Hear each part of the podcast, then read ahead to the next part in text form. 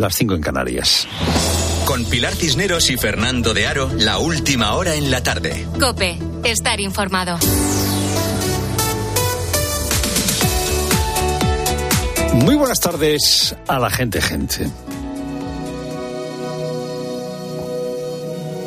La Sociedad de la Nieve, eh, la película dirigida por el español Juan Antonio Bayona, eh, pues tiene desde hace unas horitas eh, dos nominaciones en los Oscar. Eh, nominación a eh, maquillaje y a mejor película extranjera. Esta película cuenta, como seguramente sabes, la historia del accidente aéreo del vuelo 571 de la Fuerza Aérea Uruguaya. en ese accidente murieron muchas personas, pero otras 16 consiguieron sobrevivir y sobrevivieron en circunstancias muy adversas, en medio de la nieve, más de 70 días.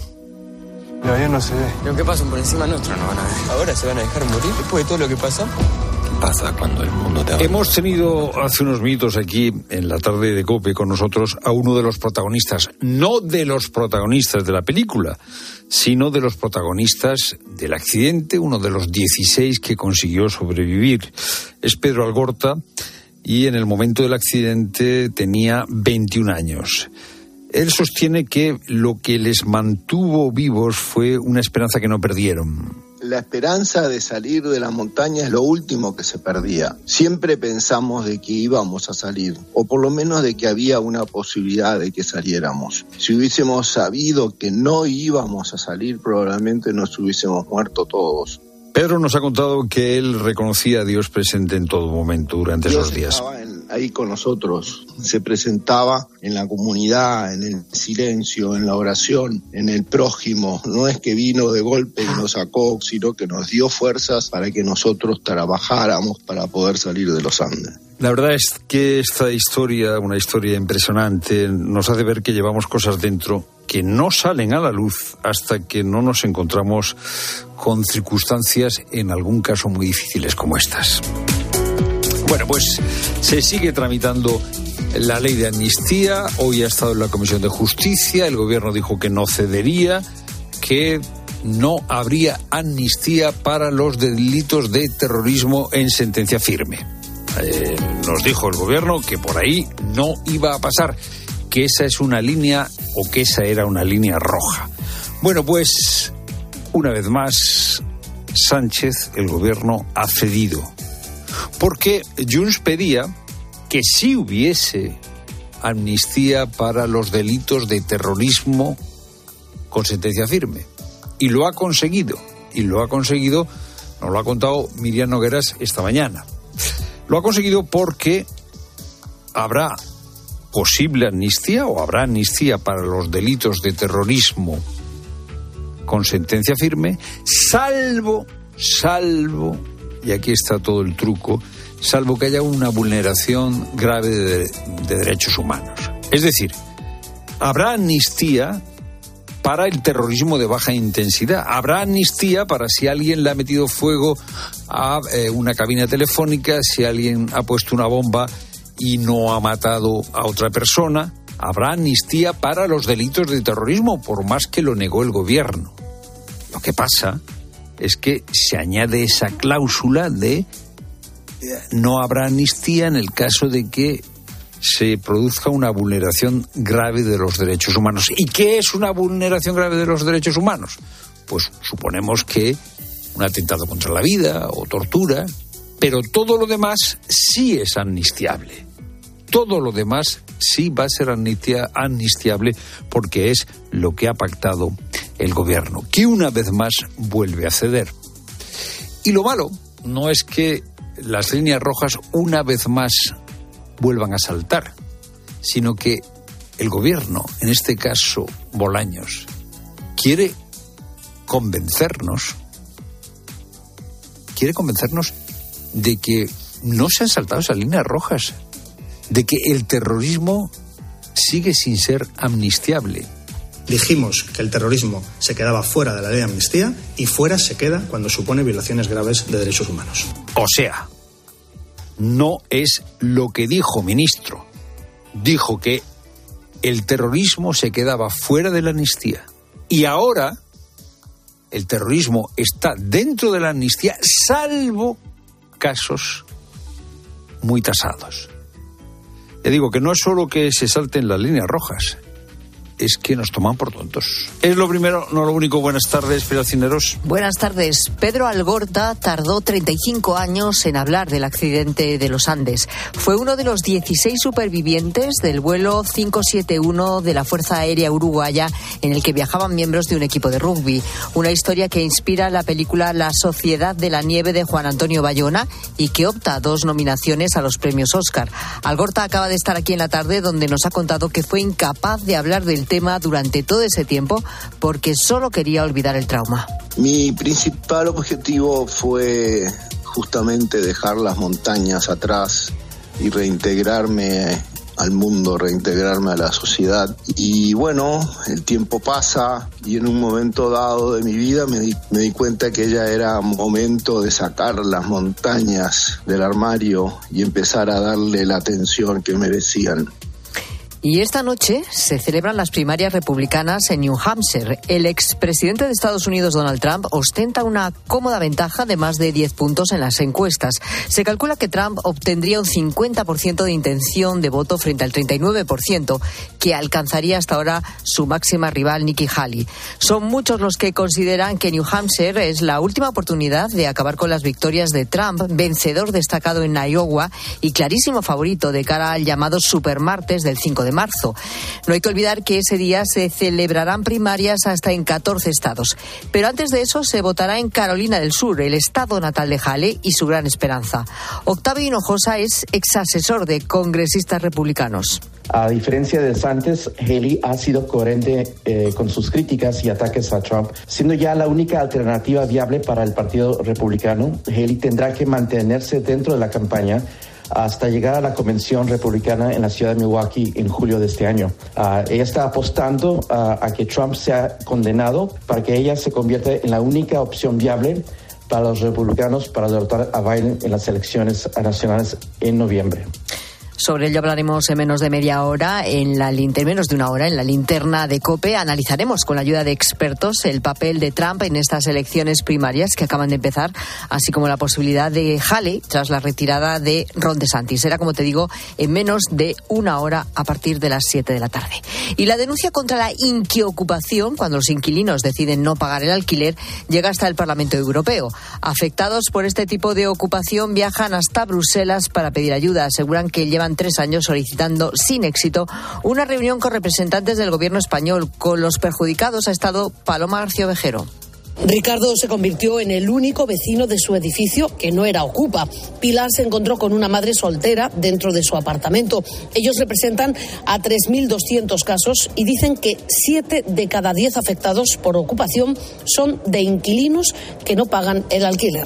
Han venido al Parlamento Europeo a pedir auxilio porque aseguran el gobierno de España lleva tres años sin querer recibirles. Nosotros somos pequeños propietarios, somos ciudadanos, somos gente de clase media, incluso baja que, que, que, estamos sufriendo una injusticia.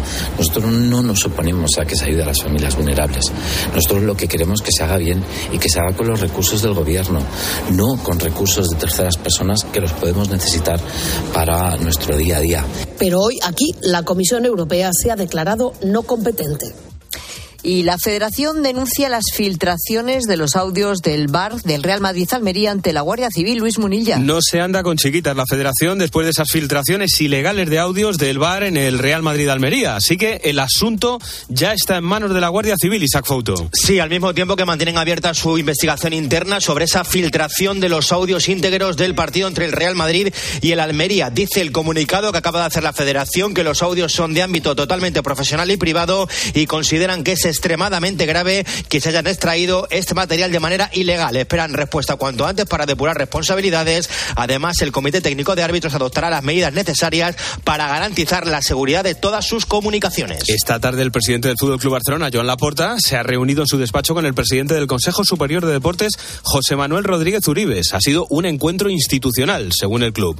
Hoy comienzan los cuartos de final de la Copa del Rey. Tiempo de juego arranca a las 9 para contar el Celta Real Sociedad. Del Athletic de Bilbao-Barcelona de mañana. Nico Williams parece que va a estar disponible en el Athletic y Xavi Hernández recupera a Christensen y a Cancelo. Y en la Copa de África se resuelve el grupo C. Acaban de comenzar los partidos Gambia-Camerún y Guinea-Senegal. Tiempo ya para la información de tu cope más cercana. Pilar Cisneros y Fernando de Aro. La tarde.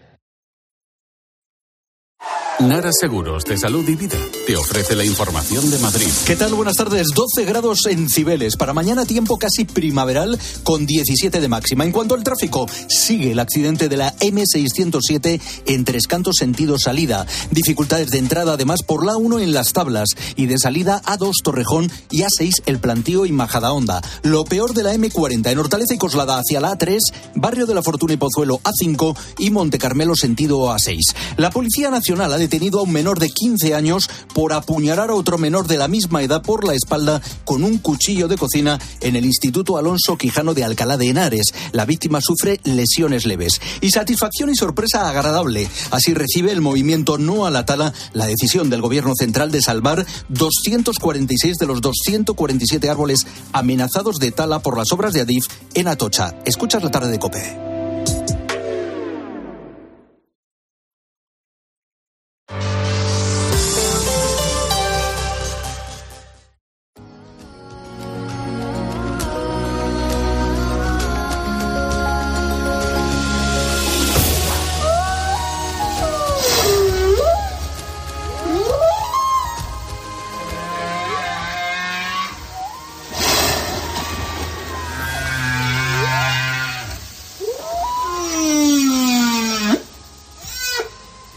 Qué pasada, ¿eh? Bueno, esto que estás escuchando es el canto de una ballena jorobada.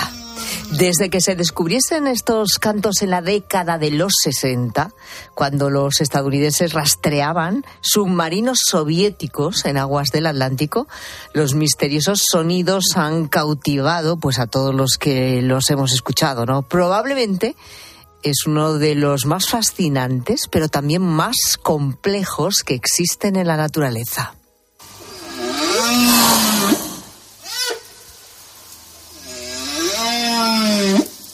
Y apenas hay explicación sobre qué quieren comunicar las ballenas con estos cantos, que van desde chasquidos hasta frecuencias sonoras muy parecidas al código Morse. Pero descifrarlo podría estar, por un lado, más cerca y, sobre todo, fíjate, podría incluso servir para descodificar señales que se reciban desde el espacio. ¿Cómo te quedas? Bueno, ahora lo explicamos todo con nuestro divulgador científico, Jorge Alcalde. ¿Qué tal? ¿Cómo estás? Muy buenas tardes. ¿Qué tal? Bueno, vamos por partes. Eh, primero, investigadores de varios institutos y asociaciones eh, americanas han publicado que han logrado mantener una conversación, por decirlo de alguna manera, de unos 20 minutos con una ballena jorobada llamada Twain. ¿Qué han hecho exactamente? Sí, bueno, a ver, llamarlo conversación es posible que sea un poquito optimista. Vale. Pero sí es verdad que por lo menos han podido intercambiar, no durante 20 minutos, aunque el experimento duró eso y más tiempo, sino durante algunos minutos, sonidos a través de aparatos de proyección de sonido en el, en el agua y que respondían a los sonidos que emitía una ballena jorobada macho y parece ser que ella de alguna manera mm, era capaz de interpretarlos y responder también con otro sonido a modo de conversación. Llamarlo conversación es, mucho y de hecho los propios científicos han reconocido que eso no es una conversación y que tampoco la finalidad de este objetivo, que ahora vamos a ver para qué era, eh, de, este, de, este, de esta investigación, la finalidad no era mm, conversar con las ballenas, sino intentar conocer si somos capaces de descifrar sonidos desconocidos que para nosotros no significan nada. De hecho, Pilar, es que no se sabe muy bien si las ballenas conversan. estos sonidos es verdad que son fascinantes y que la ciencia los sigue investigando con misterio. Pero no se sabe muy bien para qué los utilizan entre ellas. Eso es, porque eh, siguen unas pautas similares, mm, hay una sintaxis, es decir, la, sucesión de sonidos es igual sea cual sea el individuo. Sin embargo, no es igual sea cual sea la familia a la que pertenecen. una ballena jorobada de una familia habla igual que otra, pero en familias diferentes hay diferencias también de sonidos, con lo cual hay como idiomas culturales para Dialectos. entendernos, dialectos, Hay dialectos. en el mundo de las ballenas. Ahora, los utilizan para comunicarse, se puede llamar lenguaje, eso es lo que la ciencia no sabe, y es muy probable que, que no lo sea, no sea un lenguaje, que tenga otras funciones. Estos sonidos, para empezar, solamente los emiten los machos. Las hembras emiten otro tipo de sonidos, pero estos tan característicos son de los machos. Es decir, es muy probable que lo que estemos es ante una, eh, una característica fisiológica de los machos para llamar la atención de las hembras en la fase de apareamiento. Algo similar a las plumas del pavo real o al color rojo de la gola de un urogallo. ¿no? Ese tipo de sonidos son fundamentalmente características fisiológicas que no tienen un significado más que interpretar, llamar la atención en periodo de celo. No es una comunicación de un contenido, de una información. no es que Vamos, se estén transmitiendo vámonos cosas. hacia el norte porque hay un banco de Claro, peces ¿qué te ha parecido estupendo y vamos a comer allí todos. hoy? Pues no, es- eso, eso hasta ahí, Hasta hasta ahí no. no os parece que lleguen. Pero la investigación es fascinante en cualquier caso. Claro, y la investigación en realidad eh, tiene eh, una segunda parte que es más Mm. fascinante todavía, por decirlo así, eh, que podría servir el estudio de este, llamémosle lenguaje entre comillas, Sí. de las ballenas para poder intentar interpretar señales extraterrestres. A ver, explícanos esto. Esto es lo más mm, curioso y yo creo que es lo fascinante de esta investigación. Eh, nosotros desde que tenemos proyectos de búsqueda de señales extraterrestres, por ejemplo el proyecto SETI, es un proyecto muy conocido, si has visto pues eh, la palabra la película Contact de Jodie Foster, precisamente se basa Ah, que en, tuve pesadillas mucho tiempo bueno, yo pues después en de esa película. estudios realizados en el SETI, que es una serie de antenas, eh, una muy famosa que estaba en el este- telescopio de Arecibo en Puerto Rico, que rastrean el cosmos buscando señales de radio o de, o de otra, o de otra frecuencia eh, que puedan proceder, pues quién sabe, de otro planeta o si de otra civilización extraterrestre. Y muchos de estos sonidos que nos llegan no los sabemos interpretar bien no quiere decir que sean nada raros, sino que no tenemos un conocimiento de la, una vez más, de la sintaxis de ese sonido para poder interpretar si proceden de una fuente natural, artificial, y si procediese de una fuente artificial que nos quieren decir. De manera que los científicos necesitan filtros tecnológicos, capacidad, traductores para entendernos. Traductores de sonidos desconocidos. Y la idea de esta investigación con las ballenas era intentar saber si somos capaces de traducir en lenguaje de las ballenas, o el supuesto lenguaje de las ballenas, a través de estos filtros tecnológicos. Y bueno, parece que hemos dado un paso adelante porque en teoría durante esos pocos minutos de, de conversación, sí es verdad que la respuesta que el ser humano dio a la ballena era coherente con lo que una ballena hubiese dicho en ese momento. No sabemos qué. O sea, era lenguaje de ballena, Pero era, coherente con los sonidos habituales de una ballena y por lo tanto se ha podido descifrar un lenguaje desconocido y emitir una señal en el mismo plano de conocimiento de ese, de ese lenguaje. ¿Qué es lo que queremos hacer cuando algún día llegue? Si es que llega una señal extraterrestre. Claro, porque si llegara una señal extraterrestre, obviamente si es extraterrestre, no es humano. Por lo tanto, su comunicación no será humana, será extraterrestre. Podría parecerse a lo mejor a lo de las ballenas o a o a otra, otra cosa. cosa. distinta, pero esto es como resolver un jeroglífico o es pues eh, transcribir la piedra de Rosetta. No teníamos ni idea de lo que quería decir hasta que se pudo transcribir el primer trozo y con eso luego se pudo interpretar el lenguaje jeroglífico de los egipcios. Bueno, pues lo mismo ocurriría con un mensaje extraterrestre. Es importante que sepamos cuando nos llegue ese mensaje, si nos dice, hola terrícolas, somos amigos, o hola terrícolas, os vamos a invadir la próxima semana. Y os vamos a extinguir. sería bueno vamos a saber qué nos quieren decir y para eso todavía no tenemos traductores. Bueno, pero el sonido es. Ponnos otra vez el sonido de la ballena. Jorobada. Rosa, rosa, rosa técnico. ¿Eh? Mira qué chulo es.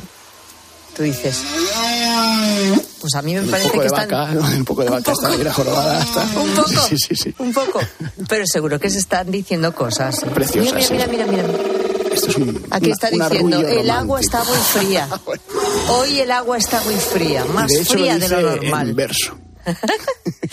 Bueno, está, está muy bien en cualquier caso y, la- en fin, pues eh, es- esa conexión ¿no? con un posible lenguaje extraterrestre pues es una cosa muy, muy original y muy bonita. Ojo que hay señales por ahí que han llegado que no sabemos lo que significan. ¿eh? Eh, por Y eso. que, pues, y- A lo y mejor tenemos ahí ya- Dicen que podría ser una señal eh, artificial. Bueno, to- en el misterio todavía cunde en esto de las señales extraterrestres.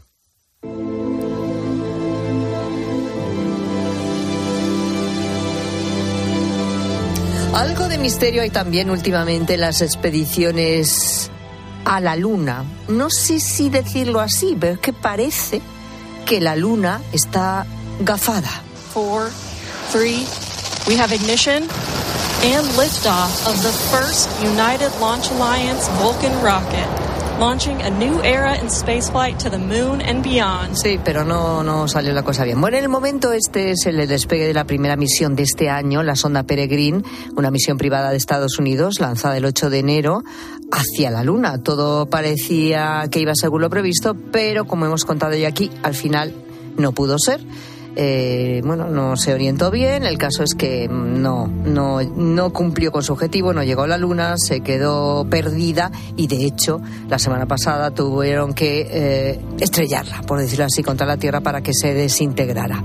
Y este pasado viernes era el turno de Japón, que tuvo el éxito de llegar por primera vez a la Luna, pero resulta que llega a la Luna y se queda sin pilas, se queda sin energía, se queda en fin, un desastre, ¿o no? No sé, Jorge. Bueno, el aterrizaje fue un éxito y lo, por desgracia, lo que no ha podido es continuar la misión como estaba esperado, porque efectivamente los paneles solares que tenían que haberse desplegado para dotar de energía solar a esta nave, cuya función es, era investigar la Luna durante un buen tiempo y además lanzar un pequeño robotito del tamaño de una pelota de tenis para eh, explorar los alrededores, eso no va a poder ser porque los paneles no se han desplegado, no hay energía, hay que dormir la nave, se ha adormecido. De momento solo ha adormecido, no se ha cancelado la misión, porque los científicos tienen la esperanza de que cuando el Sol cambie de posición y pueda mm, impactar más claramente desde el oeste de la posición donde se encuentra ahora la, la, nave, los paneles reciban algo de radiación solar, puedan volverse a activar y todo el mecanismo vuelva a funcionar. Bueno, de momento está en stand-by, adormecida, esperando a que eso pueda ocurrir. Pero es poco probable que ocurra. No se sabe muy bien por qué, pero realmente estos paneles no han funcionado, no han dotado de energía a la nave y esta, eh, esta pequeña sonda que era, como tú bien has dicho, la primera vez que Japón llegaba a la Luna y por tanto se convertía ya en el quinto país en lograrlo, después de Estados Unidos, de Rusia, de China y de India, uh -huh. pues mmm, ha llegado, pero ahí se ha quedado, no ha servido para mucho. Bueno, sí ha servido Yo para creo que a la Luna no le gusta esta carrera. Está eh, negada a que sea eh, constantemente horadada, por decirlo así, eh, por diferentes países. Dice, esto se va a convertir en la Gran Vía, como les deje, y lo mejor es que fracasen estas operaciones, porque si no, no sé qué va a ser de mí. Está haciendo sus ¿Eh? cosas. Está Bueno, haciendo sus, sí. La verdad es sus que pues, influencias. lo lleva claro la Luna porque va a haber más, ¿eh? O sea, Sí, que se bueno, de hecho, porque China tiene previsto lista. mandar una sonda, la Chance 6, durante este primer semestre del año, ¿no? Sí, sí, porque la carrera por encontrar eh, misiones a la Luna exitosas va a continuar. Se ha reactivado, se ha reactivado porque Estados Unidos ya ha anunciado, ya hemos hablado mucho de ello, la misión Artemis para llevar por pues, segunda vez en la historia hombres a la luna o mujeres a la luna y China quiere pues también competir con Estados Unidos en ser los que más capaci- capacidad de ciencia en la luna realicen en el futuro. Esta nave japonesa, la Slim, que ahora está dormidita la pobre ahí en la luna, esperemos que se pueda recuperar, ha cumplido con éxito una misión muy difícil porque era capa- ha sido capaz de aterrizar con un margen de error solo de 100 metros sobre el lugar en el que estaba previsto que aterrizaje, aterrizase. Y 100 Las metros naves- es muy poco, entiendo. Las naves esto. Apolo tenían un margen de error de 20 kilómetros. 20 O sea, que- kilómetros. sí, sí, Anda que no puede haber eh, accidentes lunares ahí en 20 kilómetros. Y esta nave, que de hecho la han llamado la francotiradora de la Luna por Fíjate. su capacidad de apuntar donde quiere, lo ha hecho con éxito, con un margen de error, de error solo de 100 metros. Pero, por desgracia, de momento no va a poder hacer nada más. Bueno, pues nada, seguiremos esperando a contar un éxito completo, total, absoluto de una expedición a la Luna en este 2024, que alguno llegará. y a lo mejor llegará. nos sorprende y todo. No, seguro que sí. Además, hay que re- recordar que hasta que las naves Apolo pudieron llevar seres humanos a la Luna, hubo también muchos fracasos. Por desgracia, además, hubo fracasos con muchas víctimas mortales. Hubo astronautas y pilotos de pruebas que tuvieron que morir, que murieron por el camino en los fracasos que hubo previos en las misiones Gemini y las, y des- y las primeras mm, modelos de las naves Apolo. Aquí afortunadamente estamos trabajando con seguridad porque mandamos misiones no tripuladas, porque la tecnología nos permite simular los lanzamientos antes de producirlos, pero evidentemente todo esto lleva a unos fracasos que hay que superar y que sirven para aprender. Pues sí, eh, nos quedamos Como también- todo en la vida, Como todo en la vida. fracasos. Exactamente, Jorge Alcalde, gracias. Pues, no te tarde. vayas, No que quiero preguntarte una cosa después, estoy, pero antes puedes acompañarnos a Rosa y a mí en este paseo que hacemos con todos los oyentes por Leroy Merlin. Pues sí, la solución para crear la cocina de tus sueños, dando valor a tu hogar. Ahí lo tienes en Leroy Merlin, profesionales de calidad que se ajustan a tus gustos y te ofrecen todas las garantías. Expertos que te van a asesorar en cada paso para ayudarte a elegir los productos adecuados durante todo el proyecto de reforma. Se van a encargar de todo, diseño de tu nueva cocina, mobiliario, materiales, accesorios, transporte de los productos. Además, la instalación cuenta con una garantía de tres años y si te preocupa el presupuesto, ofrecen financiación personalizada para que puedas pagar a tu ritmo. Confía en Leroy Merlin, profesionales con más de 20 años de experiencia en reformas que te van a ayudar con cualquier aspecto del proyecto o se van a encargar de la reforma completa de tu cocina. Visita leroymerlin.es o acércate a tu tienda más cercana. Haz la reforma que quieres y da más valor a tu casa con Leroy Merlin.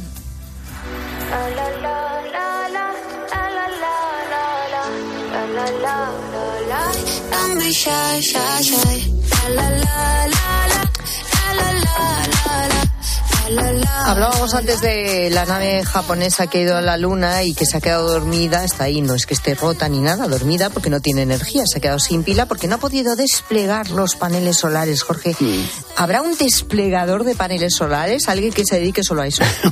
Pues a lo mejor en el futuro es una profesión, de momento Pues es, es automático. ¿eh? Hablamos Es con la gente, gente de profesiones realmente o trabajos curiosos, raros, increíbles, como por ejemplo el probador de colchones. Un, dos, tres. Responda otra vez. ¿Qué dice la gente, gente? Pues vais a alucinar con este. ver. Hola gente, gente. Como trabajo raro, yo he contado coches. Me he puesto a las 11 de la noche en una carretera y, y nada, ahí hasta las 6 o 7 de la mañana o hasta las 8 contando coches, eh, diferenciando entre coches, motos y camiones, en un sentido y en otro sentido. Se reencuentran coches para ver un poco el, el flujo de tráfico y en función de, bueno, pues si se superan unos márgenes y tal, pues actuar para pues para hacer carreteras más grandes o hacer vías adicionales. Se llama eh, aforadores. Somos aforadores. Ese es un poco el, objetivo de, de contar coches. Todo un planazo. Eh, Sí, sí. Qué chulo, oye, Eh, qué, qué Hombre, original. tanto como chulo, Y si yo me te da sueño y te duermes, y se te escapan varios Un coches. botoncito así, que se va apretando cada vez que pasa un coche, o lo va poniendo de memoria, Hombre, sí, o lo tiene memoria. que anotar. Digo yo que ya- 350 amarillos. Pues si es 22 una carretera de muchos carriles, qué en una mano, no, no, en una mano, como los aviones. ¿Tú has visto que era- algunas veces los azafatos van con un. Es verdad. Te van contando pim, pim, pim, pim. Pues sí, esto Algo será igual.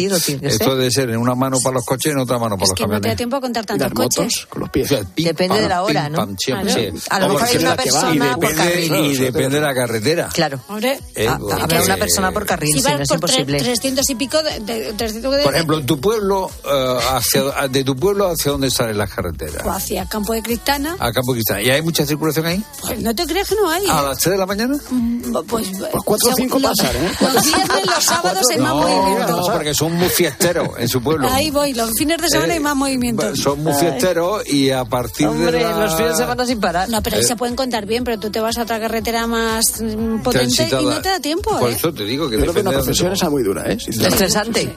Sí. Aquí en la, aquí en la eh, eh, plaza de la Independencia, en la Puerta de Alcalá, a las 4 de la mañana no te da tiempo a, con- a contar todo lo que pasa. Sobre todo cuando yo venía a trabajar a hacer la mañana del fin de semana. Sobre unos- todo zombies, más que unos coches. atascos. ¿eh? Sí, sí, sí, Además, sí. un cuidado que había que tener. No te aburres. No. Bueno, y bueno, ¿sabéis lo que es el Mystery Shopping? No. Pues, pues otra cosa muy curiosa. Buenas tardes, gente, gente. Es el vendedor indiscreto, invisible. Yo trabajaba para una empresa de servicios, me presentaba en un concesionario y yo llegaba como que iba a comprar una moto. Le preguntaba para ver si el vendedor sabía bien los servicios de esa moto, las características, pero en realidad lo que estaba haciendo era que a mí me mandaban para ver si el personal estaba bien cualificado y preparado Anda. para vender. ¿Qué te parece? Era un ejemplo, espía. la COPE contrata a una empresa Sí. Externa para Sí. comprobar si vosotros hacéis bien vuestro trabajo, ¿no? Me explico, ¿no? Ay, se te Eh, explica. Mystery Shopping. Eh, A nosotros nos tienen muy controlados. A nosotros nos ponen a las 4, ¿eh? Encienden- y, y ya está. prenden, Qué fácil. eh, Basta con vernos. A las cuatro no, ojalá fuera a las cuatro. Rosa Lo Rosado pone antes. el tránsito que lleva en el coche porque tiene roto eh, el cacharro. eh, va con un tránsito en el coche y un botijo porque tampoco se refresca el coche. El botijo no, pero- Eh, eh, casi. Eh, lleva un calefactor. Eh, y ahí está la calidad. ¿eh? Hombre, ya te digo yo. El EGM. Eh, pues sí. Exacto. Eh, sí, sí, sí. Bueno, y esto Ahora, ahora el papelón, ¿eh?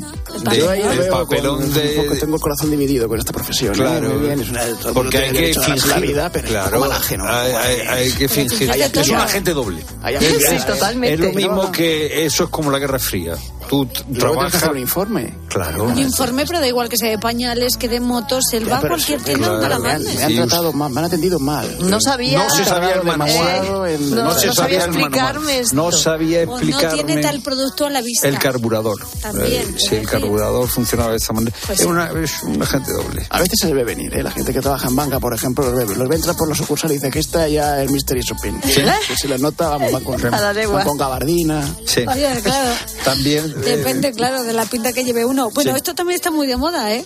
Hola gente, gente, pues yo soy algo que ahora está muy de moda esta semana. Yo soy operador de replays, que es somos los que hacemos la repetición de la jugada en las retransmisiones deportivas. En la comunidad andaluza, que es donde vivo, somos solo tres operadores para toda Andalucía. Fíjate. operador de replay. pero pero, yo, no, yo no sabía que existía eso yo o sea cu- cuando estaban las móviles para retransmitir los partidos en televisión eh, lo hacía el realizador vamos el equipo del realizador pero yo no sabía que El se había equipo de. Moviola. La moviola. O sea, Qué bonito, ¿no? Esto es Pero mira, qué tiene mucha original. y responsabilidad. luego No, habrá no, no, todo lo que ha salido. personal especializado para el bar también habrá no Sí, para el bar bueno, para- no, son, no, son árbitros, ¿no? Los que están ahí controlando en el, en el bar. Tampoco sabíamos que había un hombre contando coches. Es, que, es que tiene WhatsApp. Qué bueno. Tú de pronto ves ahí una figura eh, ¿Qué en este? mitad de la carretera, al lado de la carretera a las 3 de la mañana. mira fijamente. Este muchacho. Hombre, yo he visto a veces en los pasos elevados, A donde ver. están, ¿no? Los No, eso que la gente se asoma. No ves gente allí a Eso- veces. no, eso es que la gente sabe que va a pasar Pilar Cisneros y se Sí, asoma. hombre. Mira, ahí va Y- Pilar y- Cisneros. pero ese es un buen sitio para contar coches, si Pues no, ¿dónde claro, cuentas? pues ahí Pero eso eso no es un buen sitio. Pero, hombre, ociosos. no, exacto. es no. Saben que vas a pasar tú, Pilar, y dicen, mira, mira, Sí, mira, ahí va ahí en su están, coche. esperando a que pase yo. Eh, O Rosa Rosado con el transistor, Bueno, mírala. también han salido hoy catadores de chuches. Ojo a este trabajo ¿Y también. espantapájaros?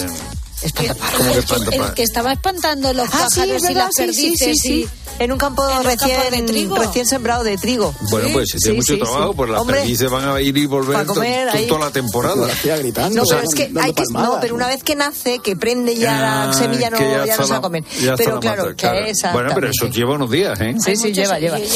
Bueno, ¿qué trabajo haces o has hecho realmente Avistador curioso, original, diferente, que nos deje así con la boca abierta? Queremos que nos lo cuentes. Notas de voz al 60715 0602. Nos vamos ahora con las series de televisión.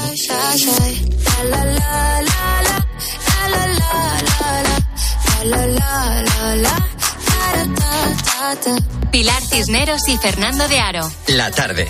Cope, estar informado.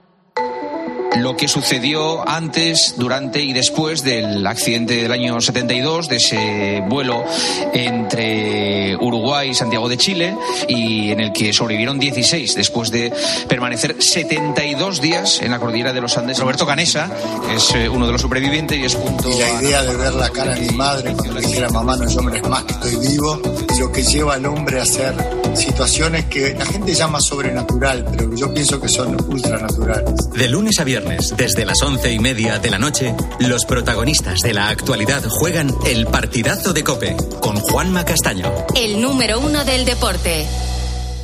Te lo digo, te lo cuento. Te lo digo. Estoy harto de cambiar de compañía cada año para poder ahorrar. Te lo cuento. Yo me voy a la mutua.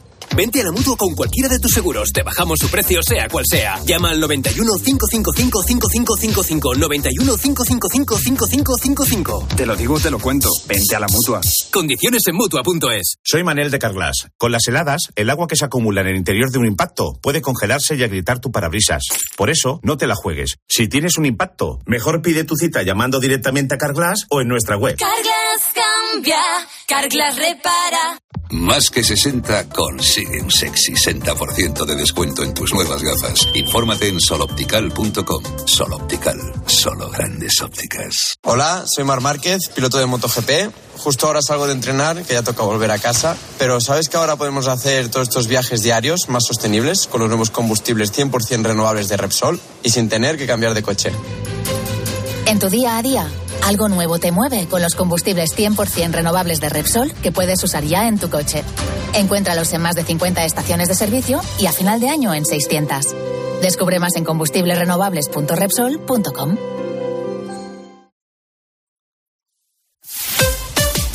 Escuchas la tarde. Y recuerda, la mejor experiencia y el mejor sonido solo los encuentras en cope.es y en la aplicación móvil. Descárgatela. A no ser que vayas en camello o en trineo, llenar el depósito a finales de enero cuesta. Por suerte, el seguro de tu coche no te cuesta tanto. Esta cuesta de enero contrata con Berti el seguro de tu coche desde 180 euros, con revisiones y mantenimiento ilimitados totalmente gratis durante un año entero. Calcula tu precio en Berti.es. Ahorra tiempo, ahorra dinero.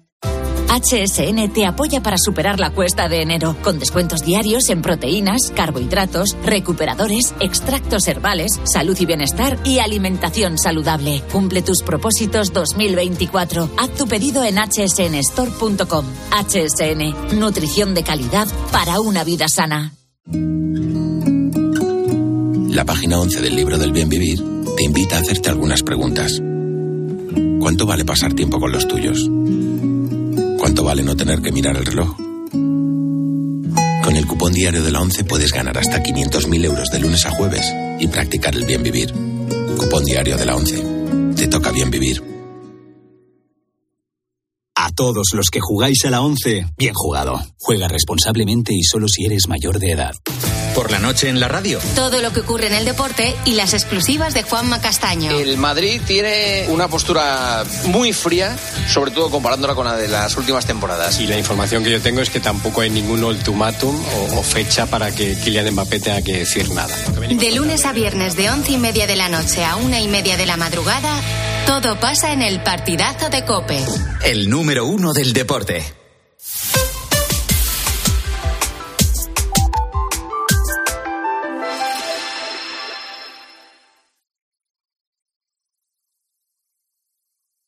Escuchas la tarde. Con Pilar Cisneros y Fernando de Aro. Cope, estar informado.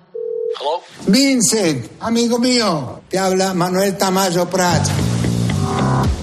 I hope you're not dying or anything like that. Estoy per pubblicare un nuovo libro. Puoi venire a presentarlo a Buenos Aires. Como me lo hai promesso. El obelisco es el símbolo de Buenos Aires. But I, the one in Washington, I think, is bigger. Celsa, decime una cosa. ¿Qué le pusiste a la mezcla? Leche, canela, almíbar. Aceite de quemiri. No queda más. Ahí está. Es martes, así que es día de series aquí en la tarde. Ya está nuestro experto en estas cuestiones, Javier García Levalillo. ¿Qué tal? Buenas tardes. Muy buenas tardes, Pilar. Antes de experto en cine, fui mystery shopper en algunos ¿Qué? momentos de, de mi carrera como consultor. eh, y ¿En me tocó ir a- serio? Sí, ¿En sí, qué sí, sector? Eh, pues hacíamos proyectos de consultoría con banca, precisamente, que salido mencionado, y hacíamos mucho eso de irnos a, no sé, a contratar una, una hipoteca ficticia. eh, Anda. y, pero no, no, con el, no con el objetivo de fiscalizar al comercial, sino ver en qué momento de todo el proceso comercial era, era mejor introducir mejorable, ¿no? otro tipo de productos, Vale. en fin, o sea, no era, Sí, sí, era no para- más de, de- bueno. de mejorar todo, toda la experiencia, en fin, pero vamos, como pequeña curiosidad. Eres una caja de sorpresas, Javier García Levalillo, ¿eh?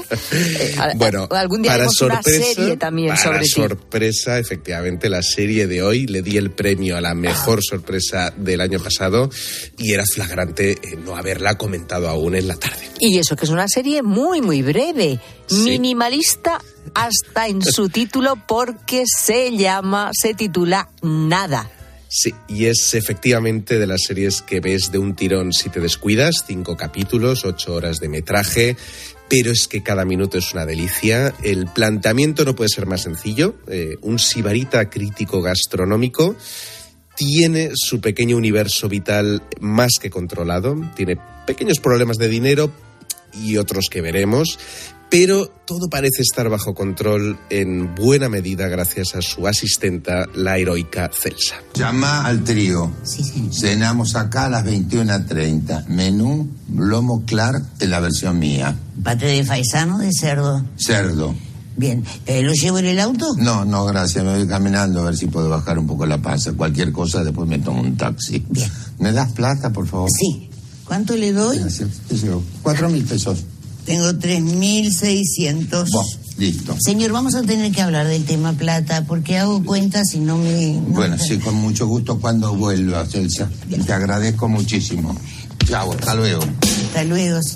Bueno, bueno, es, buenísimo. Si varita es poco, incluso puñetero. Pero que, que, que, hasta el dinero se lo pide a ella. o sea, Sí, lo sí, controla todo, lo lleva todo, esta mujer. Todo, todo, todo, efectivamente. A ver, es divertido porque la serie eh, tiene lugar en Buenos Aires, como habremos podido deducir, Sí. eh, y toda la camarilla de amigos ya mayores de este nuestro ya querido Manuel Tamayo Prats parecen, parecen, digo, los típicos ricachones con pasado comunista. ya, o sea, pues es, es divertido verles hablar eso de, de, de proletariado y tal, y luego, pues eso son. No, sí, ya, sí son una sabemos, pata de, sabemos, de, sí. vamos, de, de sibaritas De vividores, vamos. Exactamente. De hecho, de hecho, una de las escenas míticas que, que se están rescatando de, de esta serie y poniéndola por separado, eh, precisamente muestra esas vergüenzas ¿no? de ciertos ideólogos, entre comillas, de izquierdas que, que en el fondo pues viven a cuerpo de rey, pero bueno, eso lo, lo dejamos para que lo des- descubra y lo disfrute el, el, el que se lance a ver esta serie que no la haya visto. Eso, no nos desviemos demasiado. Vamos a hablar del protagonista, este Manuel Tamayo, crítico gastronómico y amante del buen vivir. Sí, que tiene algún que otro problemilla de dinero y que recurre mm, de vez en cuando a su grupo de amigos para sacar algo Hmm. de plata. Pero claro, hablamos de una persona mayor, con la vida ya hecha, con una fama ganada a pulso, pero en tiempos pretéritos, que no se acaba de adaptar al mundo moderno. Y que sobrevive gracias a su asistenta Celsa. Exacto, es la que va a comprar, la que administra el dinero, la que le conduce a todos los sitios, la que sabe perfectamente cómo le gusta que quede Ah. cada plato. Claro, y mientras él se puede dedicar a lo que sabe hacer, destrozar la imagen de nuevos restaurantes. Los rigatones a la matriciana no tienen mayor interés que los fideos que puede preparar cualquier joven recién emancipado.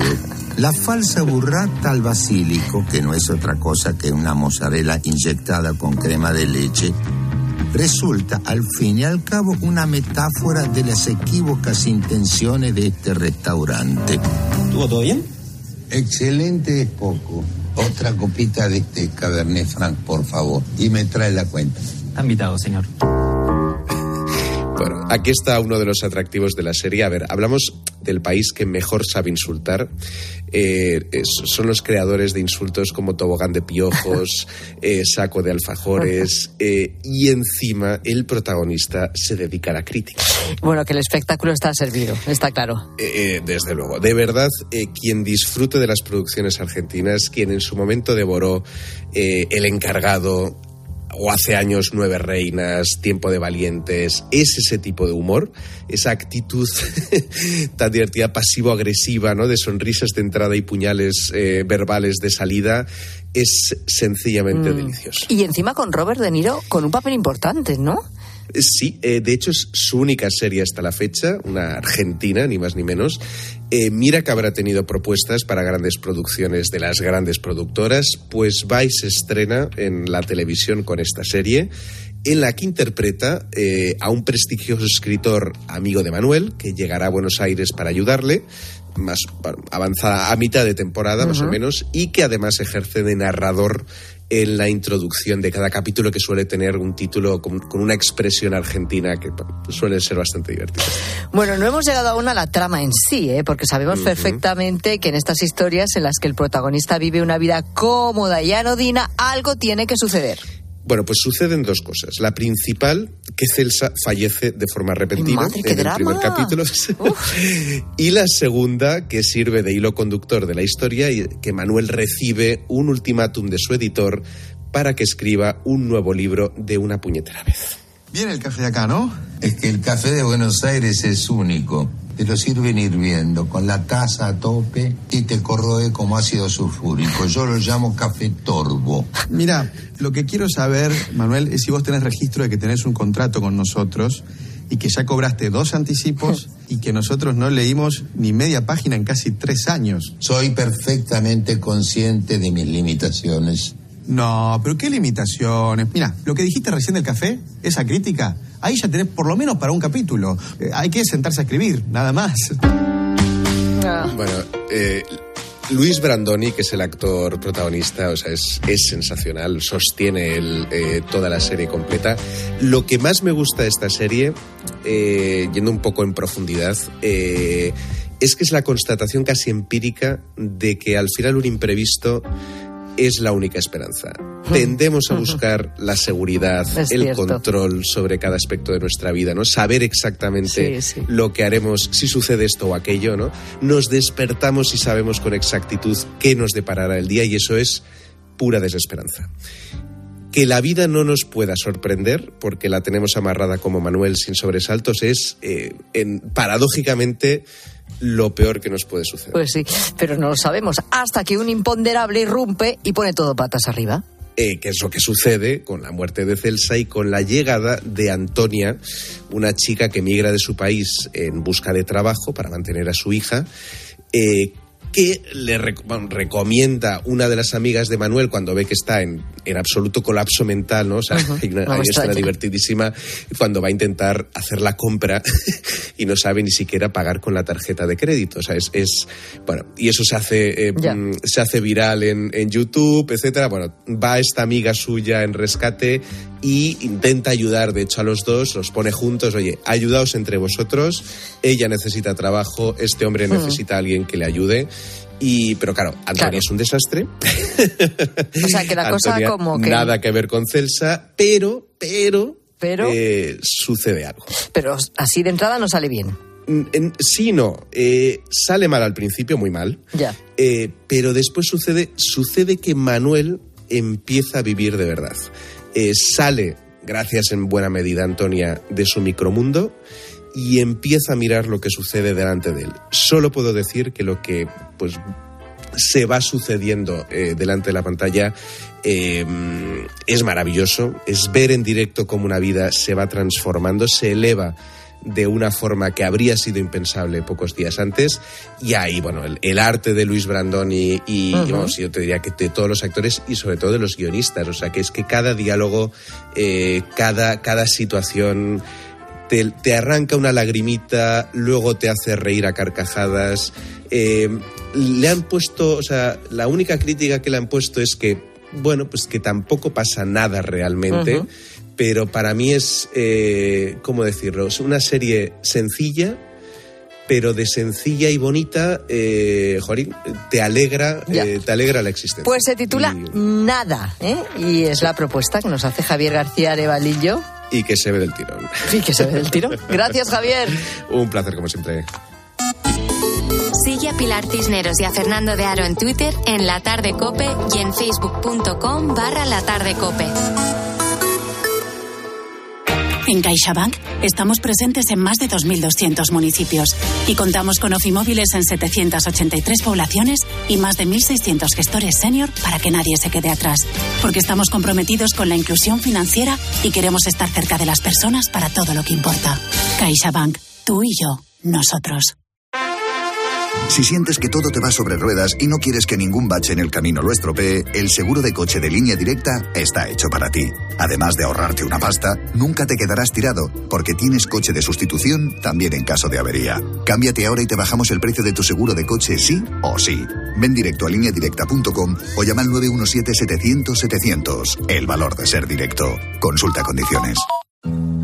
En la página 3 del libro del bien vivir se dice que cuando viajas, no importa si recorres 30, 500 o 10.000 kilómetros, tampoco el destino. Lo que importa, quizá lo único, es con quién lo hagas. Con el cupón diario de la 11 puedes ganar hasta 500.000 euros de lunes a jueves y practicar el bien vivir. Cupón diario de la 11. Te toca bien vivir. A todos los que jugáis a la 11, bien jugado. Juega responsablemente y solo si eres mayor de edad. Contratar la luz con Repsol, ahorrar en tus repostajes. Contratar la luz con Repsol, ahorrar en tus repostajes. Contratar la luz con Repsol. ¿Pero qué estás haciendo? Contratar la luz con Repsol. Porque ahorro 20 céntimos por litro en cada repostaje durante 12 meses pagando con Wilet. Contrata la luz con Repsol en el 950 52 50 o en Repsol.es y enciende tu ahorro. Escuchas la tarde. Y recuerda, la mejor experiencia y el mejor sonido solo los encuentras en cope.es y en la aplicación móvil. Descárgatela. Cuando compongo música busco un hit, un exitazo. Y en las rebajas camisas y pantalones. Cuando buscas, no siempre encuentras, pero en las rebajas del corte inglés siempre encuentras lo que buscas. Con descuentos en moda, deportes, hogar, accesorios, lencería, zapatería. Del 7 de enero al 29 de febrero, las rebajas del corte inglés. En tienda web y app. ¿Te lo digo o te lo cuento?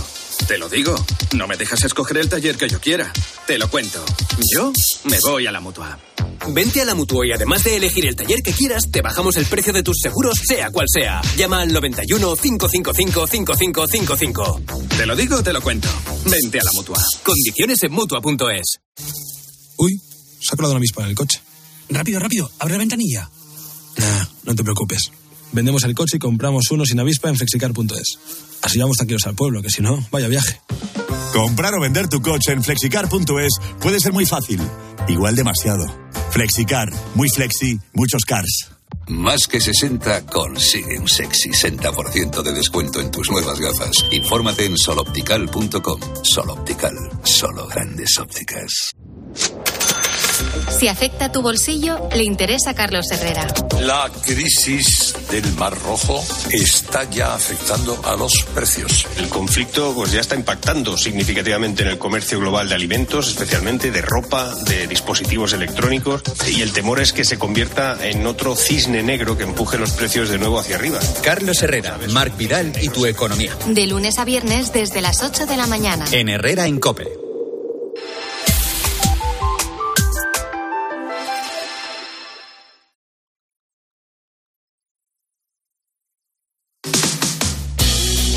Cisneros y Fernando de Aro. La tarde. Cope, estar informado. Ángel Espósito, buenas tardes. tardes, Ángel. ¿Qué tal, Pilar? Fernando, buenas tardes. Además de lo calentito que viene el día con el tema de la amnistía, las cesiones, el terrorismo, etcétera, etcétera, voy a fijar tres temas propios que falta nos hace. En el tema del día vamos a hablar de Estados Unidos. ¿Qué está pasando y hacia dónde va Estados Unidos? Porque ya no solo es por lo de Donald Trump, que también. Es que si juntamos sus casos judiciales, si juntamos la deriva de Joe Biden, si juntamos cómo está el mundo, qué va a pasar si gana Trump con la guerra en Ucrania o en Oriente Medio, pues nos vamos a preguntar cómo pueden estar así de mal el principal país del mundo.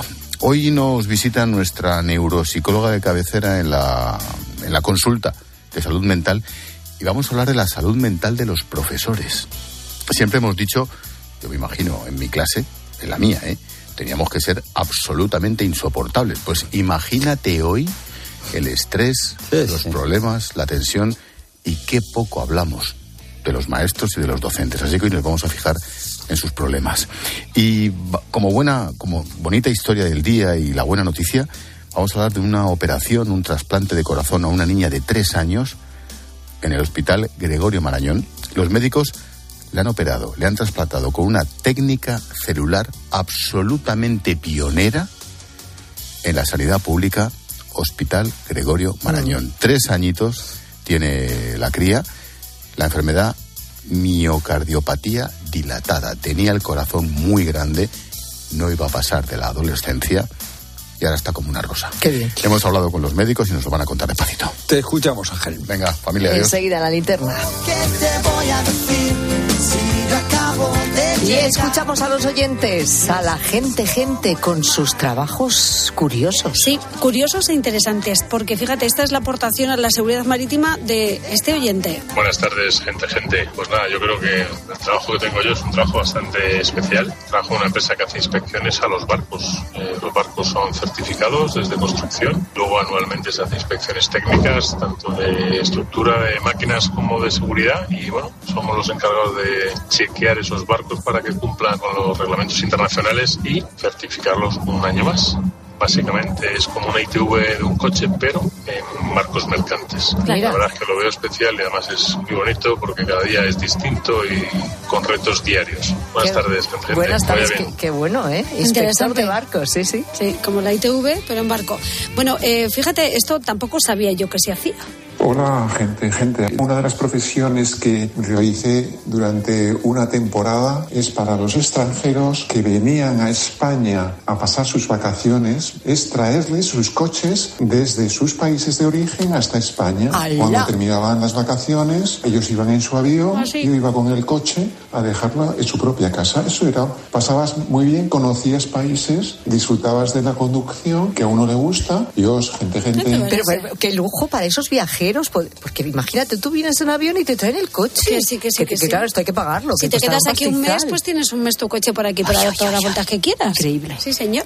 Bueno, pues este pobre, fíjate, se quedó a las puertas. Hola, ¿qué tal? Buenas tardes, gente, gente. Bueno, pues yo llegué a entrar en el casting para ser la persona que estaba dentro del murciélago del eh, campo de Mestalla, del Valencia Club de Fútbol. Lo que pasa es que al final no me cogieron, pero bueno, cogieron a otra persona, pero llegué a estar haciendo las pruebas de acceso para poder ser la mascota del Valencia Club de bueno. Fútbol. Y era un poco así curioso, pero bueno, tienes que ser un poco showman, parecido a los que están en la NBA cuando están en los tiempos Sí, muertos sí, para sí, animar a la gente y demás. Y por unos 10-15 minutos te tenías que preparar una, una serie de bueno, coreografías, qué una bueno. serie de cánticos y demás. Y al final, bueno, pues se decidieron por uno que tenía un poquito más gracia que yo. Pero bueno, Bueno. yo estuve ahí y Ahí a punto de ser murciélago. Sí, bueno, y para curioso también este oficio. Hola gente, gente, extracción de baba de, de caracol. Se cogía pues eso, los caracoles que venían de granjas que es para ello y con un proceso todo muy manual y además muy meticuloso y con muy buen trato y luego devolviendo los caracoles a, otra vez a la granja para otro uso, pues se llegaba a un proceso donde salía un polvito y eso es lo que se llevaba a las empresas de cremas de baba de caracol. Bueno, bueno, saludo. bueno, bueno. Asombrada me tenéis esta tarde, Pues ¿eh? Gente, gente. Foto ganadora de un premio de fotografía de naturaleza. La imagen está tomada en una extraña laguna, quizá un manglar de agua salada. El agua gris, con una calma vieja, fabrica una bruma suave que le da a la escena el aspecto de un cuadro, de un mundo irreal. Desde la hondura del pantano se levantan árboles extravagantes, árboles con grandes raíces al aire, con troncos como columnas salomónicas, árboles con ramas de las que cuelgan manojos de lianas que parecen cascadas de llanto, cascadas oscuras de lamentos. En el aire que no muda vuelan 14 garzas, 14 garzas en fila, blancas y ligeras como un pensamiento, como un trazo efímero. 14 garzas con las patas como alambres, 14 garzas como un puñado de sal lanzado hacia el cielo. 14 garzas como 14 jazmines prendidos del pelo de una moza morena. 14 garzas como 14 niños de primera comunión. Los pájaros dibujan un chorro de merengue a punto de caer. Una línea breve y bonita con esa belleza de lo que está a punto de acabar cuando no ha hecho más que empezar. Como una gota de miel rubia que cae sobre el plato, como unos ojos sorprendidos, como el primer trago de una cerveza fría, como la primera nota de un acordeón en las escaleras del metro, como el sonido de tu nombre en la boca de un niño que empieza a hablar. Los pájaros, las garzas, dibujan en el aire la súplica de una hermosura que no caduque.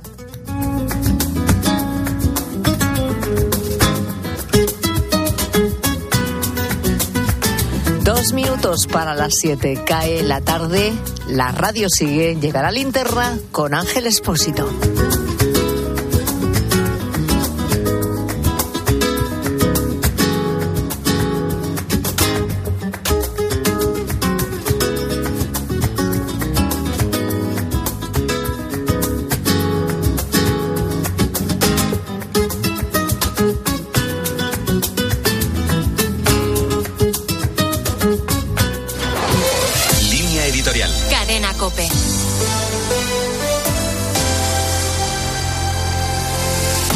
PSOE ha acordado hoy con sus socios de legislatura incluir en el proyecto de ley de amnistía los delitos de terrorismo, lo que permitirá amnistiar a los 12 miembros de los CDR encausados y a los 10 que también lo fueron con motivo de los disturbios organizados por Tsunami Democratic en torno al 1 de octubre de 2017. De esta forma, PSOE, Junts y Esquerra Republicana han pactado ampliar la amnistía a los condenados por terrorismo, haya o no sentencia firme, y se han apresurado a alcanzar el acuerdo antes de que la ley sea aprobada definitivamente por la Comisión de Justicia en el Congreso. Hasta ahora, y a pesar de los numerosos chantajes a los que ya había cedido, el gobierno de Pedro Sánchez había mantenido al terrorismo como una línea roja Atravesada esta línea, este es un paso más hacia el precipicio. Un paso muy grave al mostrar de manera descarada que no va a haber medio en el que se repare si es con el fin de conservar el poder. La gota que colmará este vaso será ver ahora cómo el gobierno vuelve a poner en marcha la maquinaria de distracción propagandística y trata de hacer ver ante la opinión pública que esto también es por el bien de la convivencia entre los españoles. Hace tiempo que este tipo de engaños no cuelan ni siquiera entre buena parte de los miembros y de los votantes del PSOE. Y sin embargo, el Gobierno encontrará la forma de justificar, contra toda evidencia, este gravísimo paso que deteriora profundamente nuestro sistema democrático.